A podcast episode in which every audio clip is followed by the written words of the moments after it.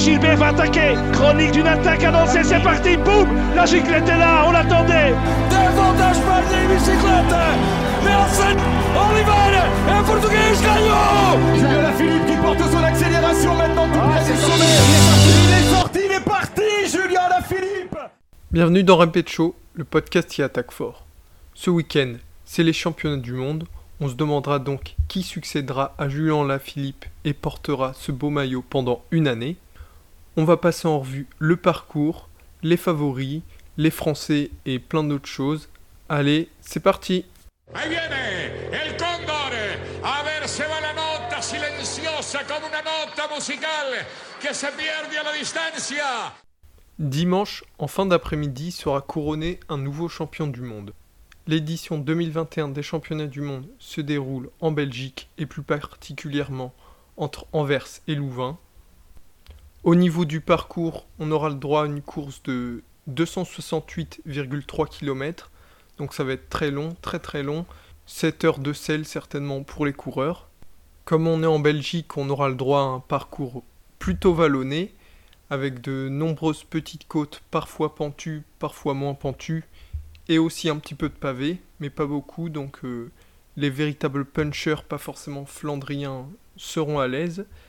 Et surtout, le final sera en faux plat montant, donc euh, les 900 derniers mètres, après 268 km de course, un finish en faux plat, ça va faire très mal, et je vois bien un petit groupe se jouer la victoire, parce qu'il sera très dur de sortir tout seul, surtout vu la qualité des coureurs dont on va discuter après.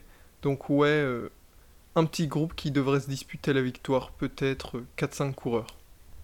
Au niveau des nations présentes, elles seront très nombreuses puisque 45 pays seront représentés. On verra des nations qu'on n'a pas l'habitude de voir à l'habitude dans le peloton professionnel, comme le Mexique, le Panama, l'Azerbaïdjan, la Roumanie ou encore l'Uruguay. Pour les nations favorites, elles sont aussi nombreuses. On va commencer par la Belgique, à domicile. Ils ont déjà fait 2 et 3 du contre-la-montre la semaine dernière avec Wood van Aert et Remco Evenepoel et ils chercheront ici à remporter le titre mondial enfin. Donc euh, Wood van Aert a été celui qui a été désigné comme le leader numéro 1 de l'équipe.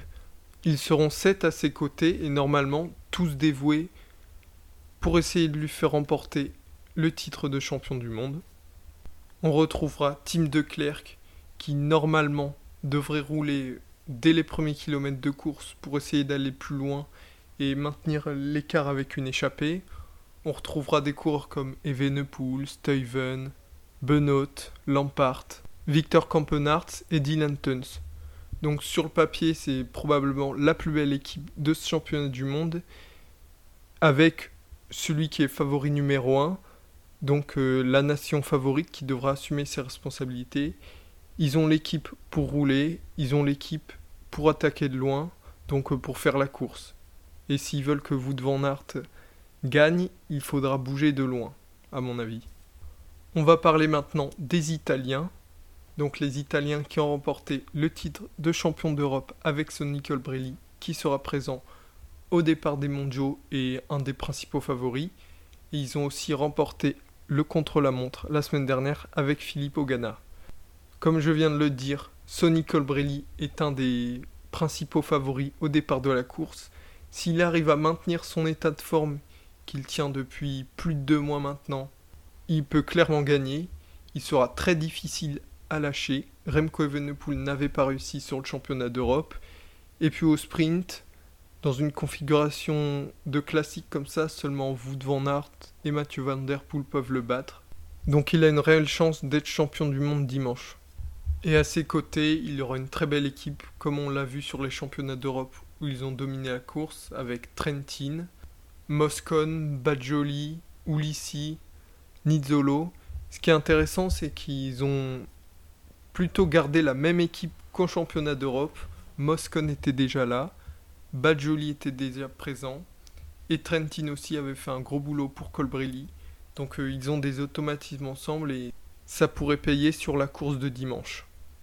Les Slovènes seront présents en Belgique aussi, avec la triplette Roglic, Pogacar, Mohoric. qui sera très dangereuse et ils font tous les trois parties des favoris compte tenu de leur saison et de leur forme, notamment Mohoric qui est en forme depuis le début du Tour de France et qui est très très fort depuis. Et pour les soutenir et les protéger, ils auront des coureurs comme euh, Mesgetch ou encore Jan Tratnik, donc c'est du solide et ils seront au rendez-vous, c'est certain. On va encore parler de quatre équipes en commençant par le Danemark qui est une des nations les plus fortes cette saison, montante depuis les dernières années, et ils vont avoir plusieurs cartes pour performer sur la course. Il n'y a vraisemblablement pas de leader désigné. On aura des cours comme Asgreen, Valgren qui revient très bien à l'approche des mondiaux et justement sur les courses d'un jour comme ça, il est très performant, surtout sur les mondiaux. Magnus Kort, victorieux de trois étapes sur la dernière Volta. Mikel Honoré, très en forme et une des révélations ou confirmations chez Deceuninck Quickstep, surtout sur cette fin de saison. On va pas oublier Mats Pedersen, champion du monde 2019 quand même, mais euh, ce parcours devrait être un peu trop dur pour lui. Et pour les accompagner, ils auront Mikel Bierg, Andreas Krohn et Matt Wursmith, leur champion national. Donc euh, c'est du très lourd pour cette équipe qui montre bien qu'elle est une des plus puissantes du peloton international. Les Néerlandais seront au départ et Mathieu Van Der Poel a confirmé sa participation il y a quelques jours. On n'était pas sûr qu'il soit au départ à cause de son mal de dos survenu suite à sa chute aux Jeux Olympiques en VTT. Finalement, il sera au départ, mais c'est une énigme parce qu'on ne sait pas son état de forme. Il a gagné sur sa course de reprise, mais c'était pas une course avec un très haut niveau. Donc là, des championnats du monde, le parcours lui convient bien, mais c'est toujours ça, c'est la question de l'état de forme, et on ne sait pas dans quelle forme est Mathieu Van Der Poel. S'il est très en forme et qu'il veut jouer la victoire, il aura l'équipe pour. Il aura des gars comme euh, Bokemolema, Dylan Van Barle, très très fort. Pascal Encorn, très en forme aussi, qui est équipier de Wout van Aert sur le Tour de Grande-Bretagne. Ou encore Danny Van Poppel. Bref, c'est une belle équipe, même si ça reste inférieur aux plus grosses nations euh, que j'ai déjà présentées. Les deux dernières très grosses nations au départ, on a bien entendu les Anglais, avec comme leader Tom Pitcock, qui pour sa première saison chez les pros a montré qu'il était déjà parmi les meilleurs du monde. En co-leader, il y aura Ethan Hayter, qui est dans une forme étincelante, et la révélation chez Ineos, et dans le peloton international tout simplement. Ce qui est bien avec leur effectif, c'est qu'ils ont réussi à combiner la jeunesse talentueuse avec Ethan Ether et Tom Pitcock notamment, qui ont 23 et 22 ans. Ils auront également Jake Stewart de la groupe AMFDJ et Fred Wright, qui fait une très belle fin de saison, notamment avec sa cinquième place à Gerasbergen sur le Benelux Tour. Donc cette jeunesse très talentueuse, avec de l'expérience, Mark Cavendish, pas forcément un parcours qui lui convient, mais il sera surtout là pour apporter son expérience et être équipier de ses leaders. Lucro, également très expérimenté, et les deux Swift, Ben et Connor, qui ne sont pas de la même famille, mais euh, c'est une des équipes les plus fortes sur le papier, clairement, avec l'Italie et la Belgique. Et bien entendu, en dernier, l'équipe de France, également une des nations les plus fortes au départ, Julien Lafilippe cherchera à conserver son maillot arc-en-ciel, chose réalisée pour la dernière fois par Peter Sagan en 2016, mais il ne sera pas forcément leader unique, étant donné qu'on a également au départ son coéquipier chez la De Florian Sénéchal, qui vient de gagner la Primus Classique et qui est en excellente forme, et vu le parcours, il pourrait très bien performer, et Benoît Cosnefroy, troisième des derniers championnats d'Europe, qui, a battu la Philippe il y a un mois sur la Bretagne classique, donc aussi pourrait prétendre à une place de leader. Et autour d'eux, ils auront Arnaud Desmar, Clément Rousseau, Anthony Turgis, Christophe Laporte, Valentin Madouas et le champion de France, Rémi Cavagna. Donc, euh, comme j'ai dit auparavant, une des nations les plus fortes au départ. On se rend compte qu'on a tellement de grosses nations au départ avec des coureurs extrêmement forts, des équipes ultra puissantes, qu'on peut assister à une très belle course avec pourquoi pas des attaques euh, à plus de 100 km de l'arrivée. C'est possible vu les talents qu'il y a. Des scénarios fous, un beau sprint pour finir ou un homme qui finit seul. Bref, on a très hâte d'y être. Sinon, les autres nations au départ qui pourraient avoir des cours bien placés ou pourquoi pas créer la surprise, l'Australie, avec Michael Matthews. Pour Caleb Ewan, ça risque d'être un peu dur.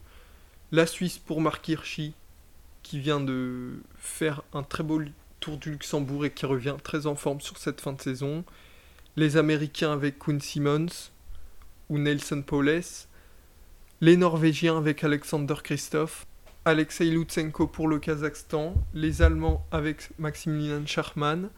Les Colombiens qui sont toujours présents au championnat du monde.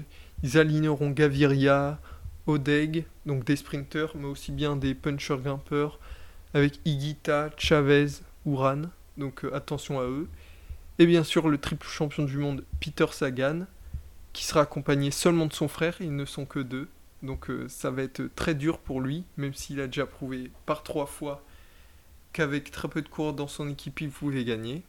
La Pologne pour Michal Kwiatkowski, le champion du monde 2014, qui revient en forme, il monte en puissance et il pourrait très bien être champion du monde. Il l'a déjà montré par le passé. Le Portugal avec Joao Almeida qui vient de remporter le Tour de Pologne et le Tour du Luxembourg, donc également très en forme. Bref, euh, c'est n'importe quoi, euh, tellement le nombre de coureurs forts euh, est grand. Bon, maintenant, on va un peu rigoler. On a l'équipe d'Équateur qui bénéficie de 6 coureurs au départ, notamment grâce au sacre olympique de Richard Carapaz. Malheureusement, le sélectionneur n'a pris ni Richard Carapaz, ni Jonathan Narvaez qui sont exténués de leur saison et du coup on aura le droit à des no-name au départ. Donc c'est un peu drôle, un peu surprenant. Les Espagnols, bah je sais pas quoi dire sur les Espagnols. Sur le papier il y a des bons coureurs mais leur saison est catastrophique, zéro victoire sur les grands tours. Quand il n'y a pas Valverde, le cyclisme espagnol est perdu. Et Valverde, on va le retrouver en fin de saison, mais il sera pas sur ces championnats du monde, donc euh, on peut rien espérer de ces coureurs. Des Ivan Garcia Cortina ou Alexa Rambourou, c'est très décevant. Bref, pour eux, vivement le futur avec des Juan Ayuso et Carlos Rodriguez qui pourraient dominer les grands tours dans les années à venir. Mais pour le moment, c'est triste. Voilà, c'est tout pour cette preview des championnats du monde. On se retrouve très prochainement pour la fin de saison. Bonne course à vous pour dimanche. Ciao ciao